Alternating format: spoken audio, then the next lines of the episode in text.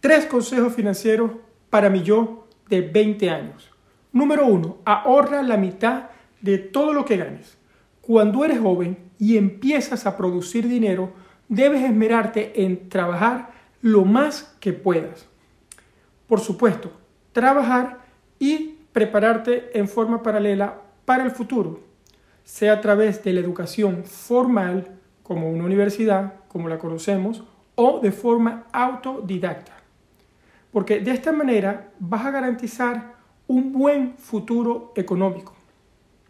En esta edad, cuando quizás aún vives con tus padres, si te propones ahorrar la mitad, el 50% de lo que ganas, y mantienes un estilo de vida frugal, similar al de un estudiante, podrás poco a poco empezar a construir un patrimonio, del cual luego podrás vivir.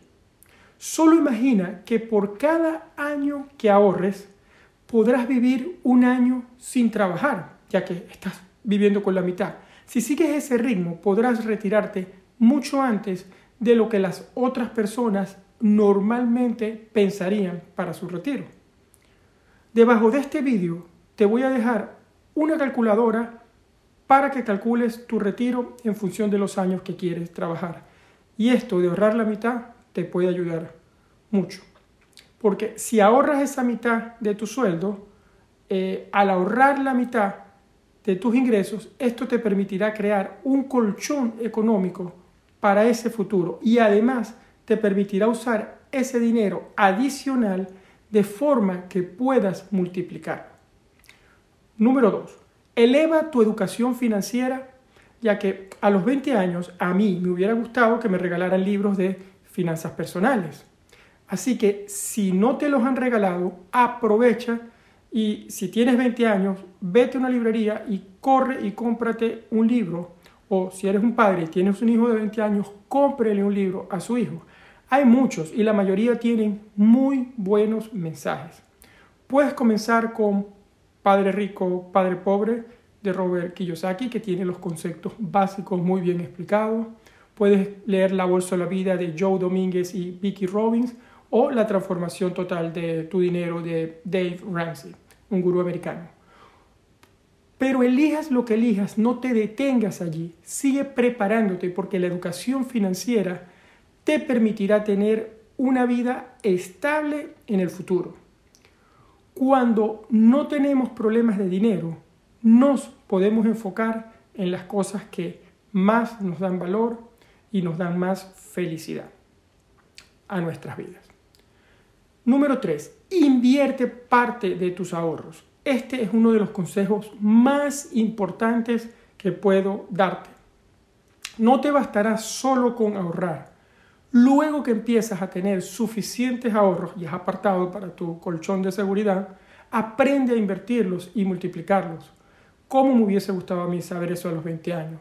Empieza a hacer inversiones en cosas que te gusten. Compra y vende cosas que conozcas muy bien. Por allí puedes empezar.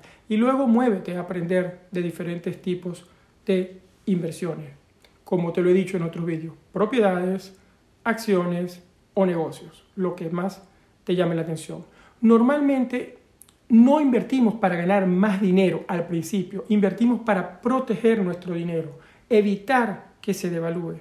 Y si realmente quisiéramos ganar más con las inversiones, entonces tendríamos que convertirnos en inversores activos, que está muy bien, pero eso lleva tiempo y dinero.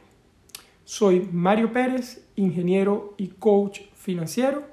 Deseo que estos tres consejos, te los recuerdo, ahorra la mitad de todo lo que ganes, eleva tu educación financiera e invierte parte de tus ahorros puedan ayudarte en tu camino al éxito financiero.